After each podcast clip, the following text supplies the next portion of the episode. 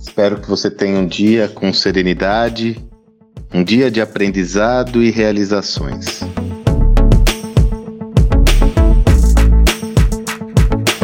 Na semana que passou, eu tive a oportunidade de apresentar uma palestra num evento da V4, empresa fundada pelo meu amigo Denis Lippert, que é especializada em marketing online, performance. Inclusive, o Denis está lançando um livro agora, O Cientista do Marketing, ao qual eu tive a honra de ser convidado para fazer o prefácio.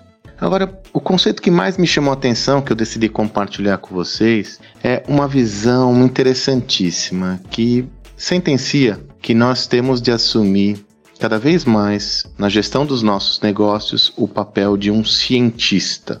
Vamos entender esse conceito. O que, que o cientista faz? Veja, o cientista ele levanta uma hipótese, uma tese.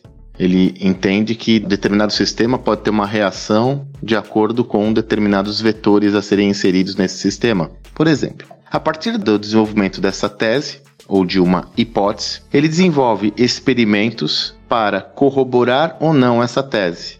Ou seja, ele desenvolve experimentos para mostrar se essa tese tem consonância com a realidade ou não. É só a partir desses experimentos que ele efetivamente traz esse conteúdo ou esse conhecimento para o campo da realidade. Enquanto essa tese não é corroborada, ela é apenas uma hipótese.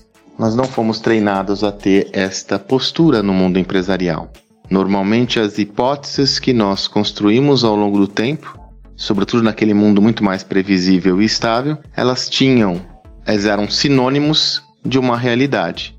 Então eu desenvolvo uma tese que, por exemplo, estruturar um canal de vendas direto vai me ajudar a vender mais. Construir uma plataforma de negócios vai me ajudar a vender mais. Elaborar e estruturar um aplicativo completo digital com o meu cliente vai aumentar a minha intimidade com o meu cliente. A partir dessa tese, muitas vezes baseada numa visão empírica, eu partia para o desenvolvimento da solução e colocava ela no ar, sem ter a oportunidade de experimentá-la, testá-la, e só a partir do resultado desses testes e experimentos acelerar ou não o processo. Interessante essa visão, você não acha? Pois ela está relacionada a, uma outra, a um outro conceito que tenho trabalhado com muita frequência, que é a necessidade de acelerarmos o processo de desenvolvimento de testes e experimentos.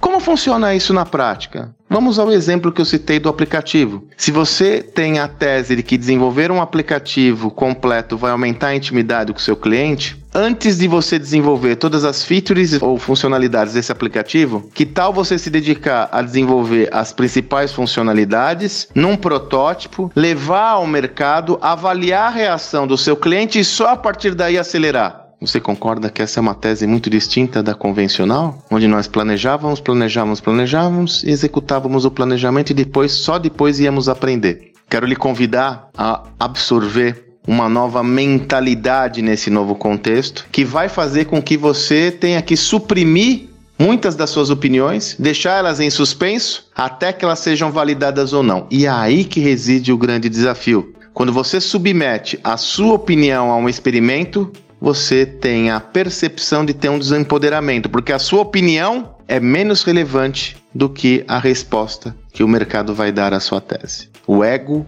é um detrator do pensamento inovador, porque o ego faz com que nós muitas vezes tenhamos a inclinação de achar que a nossa opinião é a mais relevante em detrimento de tudo e todos.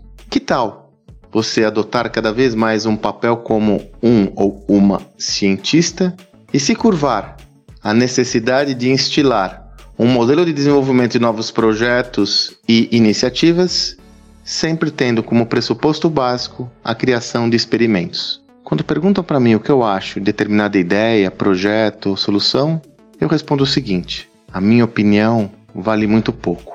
A opinião que realmente tem valor é a do usuário dessa solução. Portanto, corre para testar. Bora testar as proposições. Seja um cientista. Espero que você tenha um excelente dia e até amanhã.